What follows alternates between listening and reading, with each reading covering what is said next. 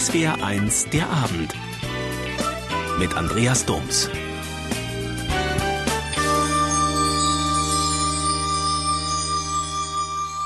Ausschluss vorbei. Das Traumpaar der Popkultur hat sich getrennt. Topmodel Heidi Klum und Popstar Seal. Sie haben erklärt, dass ihre Ehe gescheitert ist. Für ganz viele Menschen, besonders für die junge Generation, ist damit eine bis dato komplett heile und rosafarbene Welt zerplatzt wie eine Seifenblase. Denn gerade diese Beziehung war ähnlich wie die Heirat von Thronfolgern in Königshäusern zu einer Idealbeziehung hochstilisiert worden. Seal selbst hat diese Woche versucht zu erklären, wie es zu dem Bruch kommen konnte. Ich weiß nicht, ob irgendetwas davon Sinn macht, sagt der britische R&B-Sänger Seal zu seiner Trennung von Heidi Klum.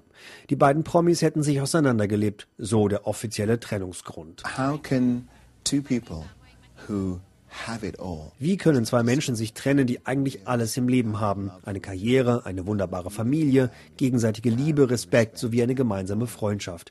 Wie kann das alles plötzlich vorbei sein? Nein, es mache keinen Sinn.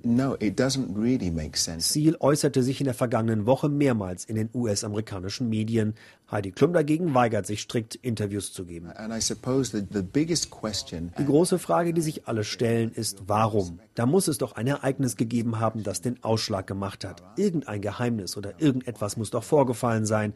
Aber ich kann wahrheitsgetreu sagen, es gibt nichts. Deswegen schaffen wir es auch, so zivilisiert miteinander umzugehen. Trotzdem gesteht Ziel ein, dass es zwischen Heidi Klum und ihm immer wieder Probleme und Streit gegeben habe. Das sei in einer Ehe auch völlig normal. Natürlich hatten wir unsere Probleme, sonst würden wir uns nicht trennen. Aber ich muss uns zugute halten, dass wir immer in der Lage waren, die Probleme auch zu thematisieren und anzugehen. Böse Zungen behaupten allerdings, Seals cholerische Art und seine Wutausbrüche seien der Grund für die Trennung. Das sei doch nur Sensationsgeheische, verteidigt sich der Künstler. Was im Fernsehen immer wieder gezeigt werde, sei ein Videoclip von ihm, wo er schimpfe, beziehungsweise ich schimpfe noch nicht einmal, sagt Seal. Aber ich habe sehr laut mit einem Reporter geredet. Das war am Flughafen von Los Angeles. Jetzt werde ich als böser Rockstar mit einem cholerischen Gemüt bezeichnet. Fast acht Jahre war das Powerpaar verheiratet. Nach außen machten die beiden bis zum Schluss einen glücklichen Eindruck. Aber es scheint nun doch so, als ob die beiden Karrieren unvereinbar seien. Seal und Klum arbeiten schließlich auf zwei verschiedenen Kontinenten. Während Seal in der Castingshow The Voice in Australien zu sehen ist, beginnt Heidi Klum im Februar wieder mit Germany's Next Top Model in Deutschland. Ob wir wieder zusammenkommen werden, fragt Seal. Er wisse es nicht. Wenn es so einfach wäre und sie keine Probleme hätten, dann wären sie schließlich immer noch zusammen.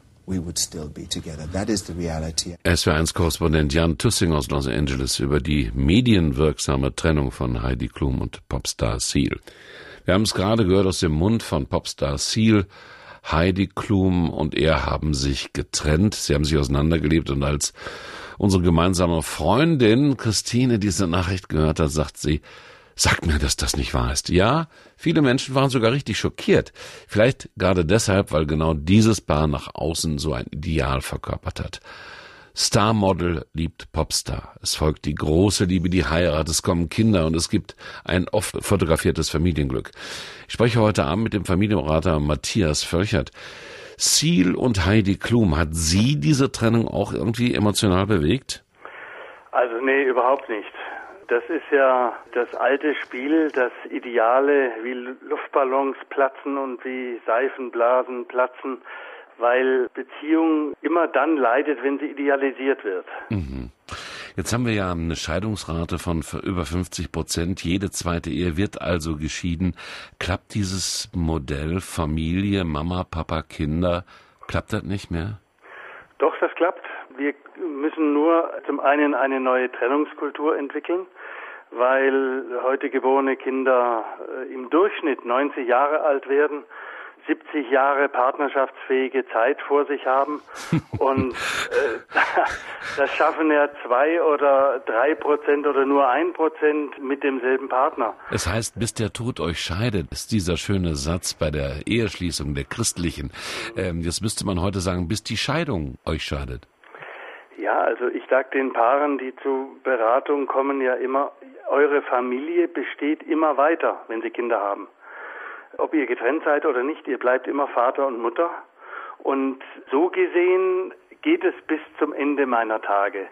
Wenn wir gemeinsame Kinder haben, dann ist egal, ob wir geschieden oder getrennt oder verheiratet sind, wenn die krank sind, geht's mir immer ans Herz, wenn es unseren Kindern nicht gut geht. Und das ist ein äh, untrüglicher Beweis dafür, dass wir als Familie immer verbunden bleiben.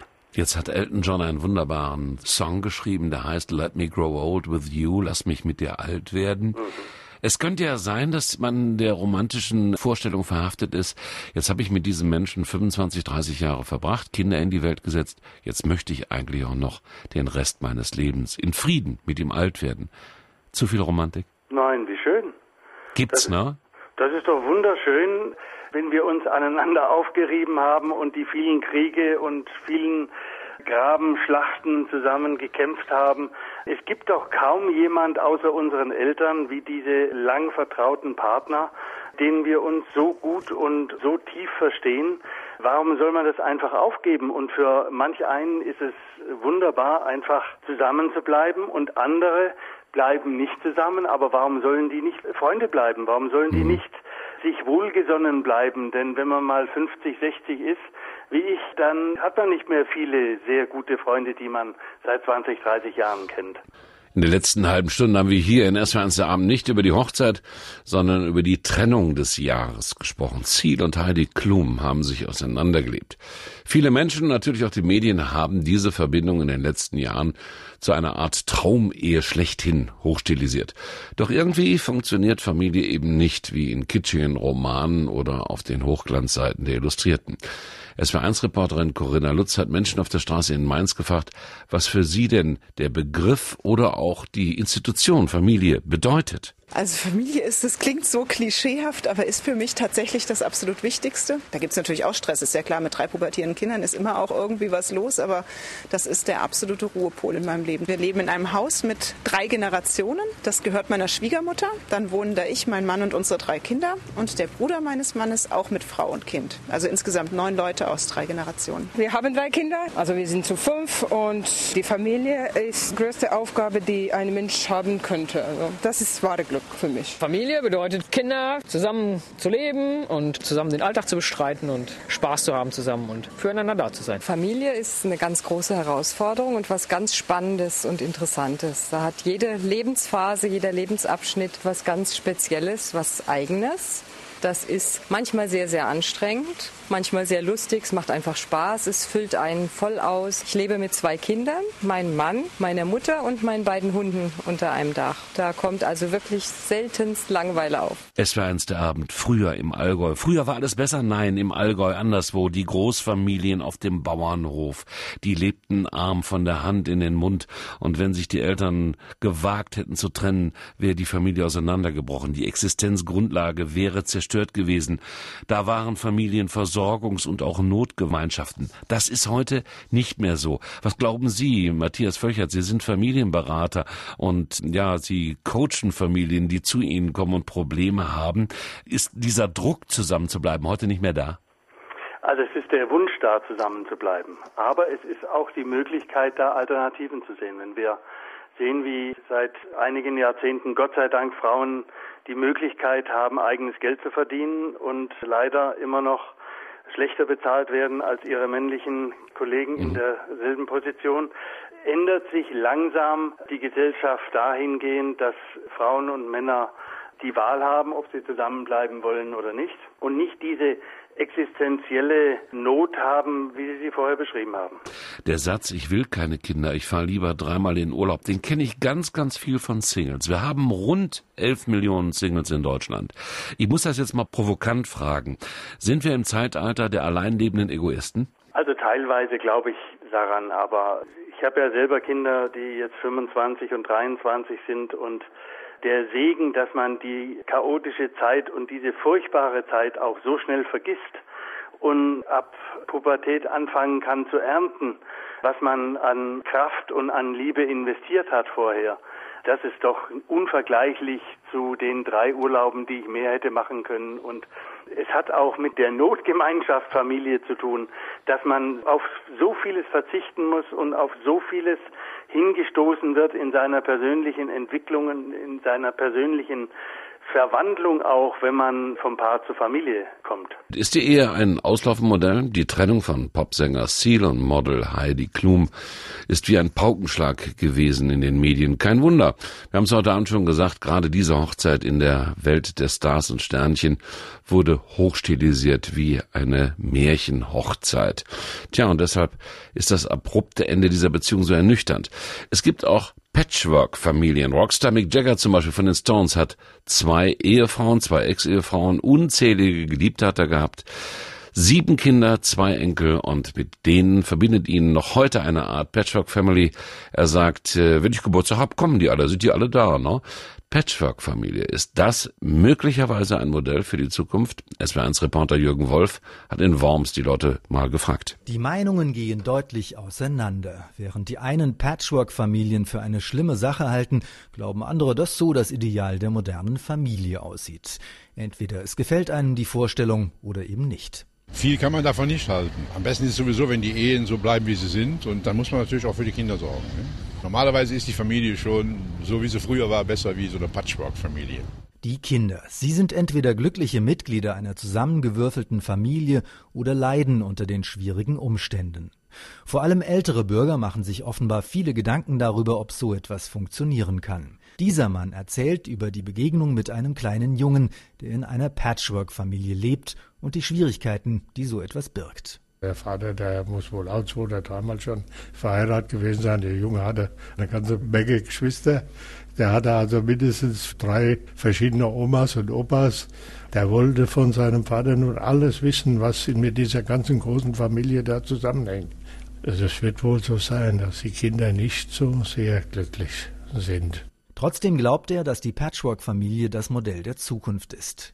Aber ich halte es nicht für zukunftsfähig. Die Gesellschaft, die dann heranwächst, die Kinder, die dann selbst auch in die Situation kommen, Partnerinnen und Partner zu suchen und Kinder zu zeugen, die haben es nicht so leicht. Alles halb so wild, sagt diese Frau. Für sie ist die Patchwork-Familie das Normalste auf der Welt. Wenn ein Kind in einen Haushalt kommt, ob das das eigene ist, das Enkelkind oder Kind vom Partner, ist es vollkommen egal. Das wird sofort integriert und fertig. Sie lebt selbst in einer solchen Familie ohne nennenswerte Probleme. Jeder bringt seine Kinder mit und am besten noch zusammen welche. Mein Sohn war 18, wo ich meinen Mann kennengelernt habe. Heirat haben wir erst 20 Jahre später und er hatte auch eine Tochter. Das ist wunderbar gegangen. Man muss ein bisschen großzügig sein, nicht so dominant und dann geht es schon. Allerdings sind die Aufgaben in ihrer Beziehung auch geteilt. Sie hat sich vor allem um ihren Sohn gekümmert, der Mann um seine Tochter.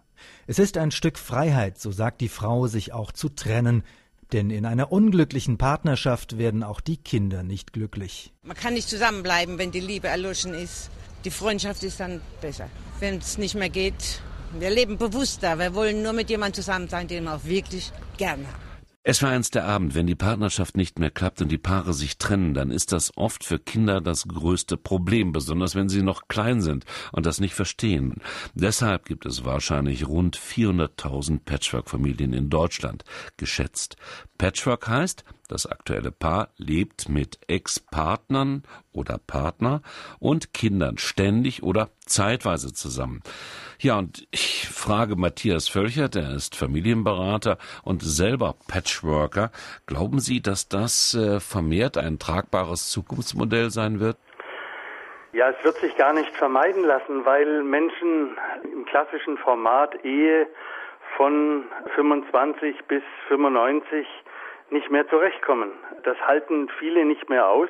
Und allein die Wahlmöglichkeit zu machen, darauf hinzuweisen, dass Paare ihre Beziehung in die Hand nehmen können und zum Besseren verändern können. Das hat schon viel verändert und hat dieses Damoklesschwert der absoluten Beziehung, die ja nur auch nach außen hin so absolut war, gab genauso viele Männer und Frauen, die Außenbeziehungen hatten in den früheren Jahrhunderten wie heute. Mhm. Gerade viele Alleinerziehende, die haben ja in den vergangenen Jahrzehnten sehr viele Nachteile erlitten.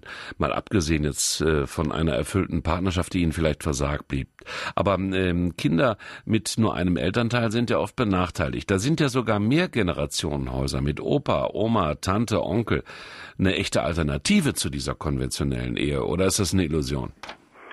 Wunderbar, Mehrgenerationenhäuser geben ja den Kindern eigentlich genau das, was sie brauchen. Sie geben ihnen unterschiedliche Lebensmodelle, sie geben unterschiedliche Ideen, wie man mit Problemen oder Situationen umgehen kann.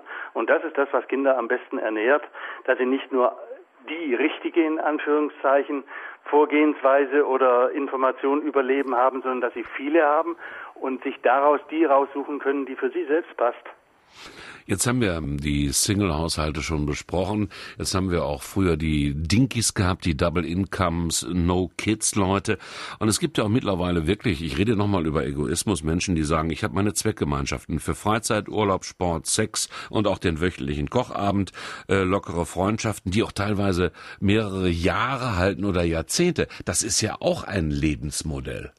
Das ist ein Lebensmodell. Ich habe aber immer wieder mit Menschen zu tun, die dann 60 sind, keine Kinder hatten, das Leben genossen haben und es bedauern im Nachhinein, dass sie keine Kinder hatten und diesen hohen Preis nicht bezahlt haben. Ich habe immer mehr die Überzeugung, je älter ich selbst auch werde, dass diese vielen Schwierigkeiten, mit denen man sich in der Familie mit den eigenen Kindern auseinandersetzt, dass die einfach die Verbindung sehr stärken und eben diese, ich will mal sagen, dieses Seelengewicht erhöhen, das einem persönlich gut tut und einen weg von diesen profanen Wiederholungen von Urlaub und Smalltalk und so weiter bringt. Sie werden im Alter durch die Kinder belohnt.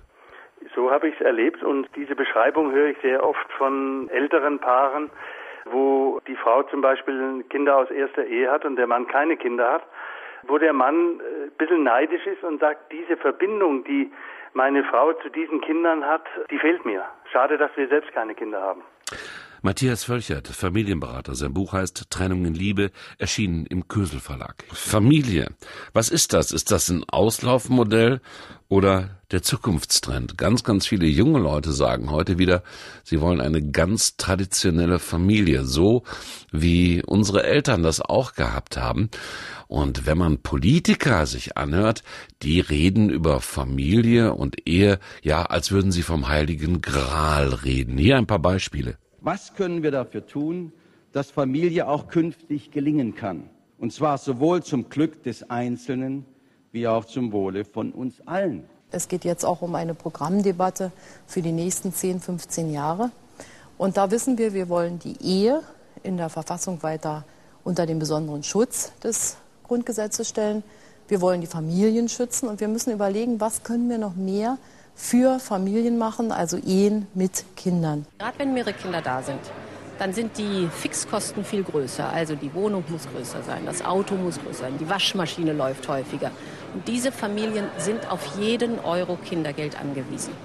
Ich denke, die Grünen stehen für eine sehr bunte Familie, äh, eine Lebensform, das nicht definitiv nicht am Trauschein ausgerichtet ist. Wir haben Lesben und Schwule gemeinsam mit Kindern, ohne Kinder. Wir haben Patchwork-Familien, wir haben verheiratete, nicht verheiratete, Alleinerziehende. Das alles ist Familie, wo Menschen zusammenleben. Tja, äh, das äh, war so, dass bei den ersten zwei Kindern äh, meine Frau weitergearbeitet hat, also Familie und Beruf in Einklang gebracht. Und beim dritten Kind äh, hat man dann gemerkt, dass das doch nicht so einfach ist. Äh, meine Frau ist dann äh, zu Hause geblieben, widmet sich seitdem der Erziehung der Kinder.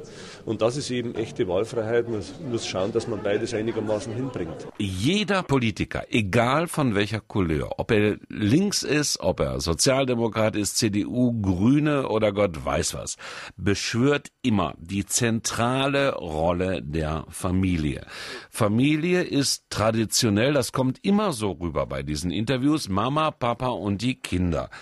Wie sehen Sie das? Ist das heute wirklich noch so, Matthias Völchert? Also die Kernfamilie, Mama, Papa und die Kinder, die gab es immer, die wird es auch immer geben.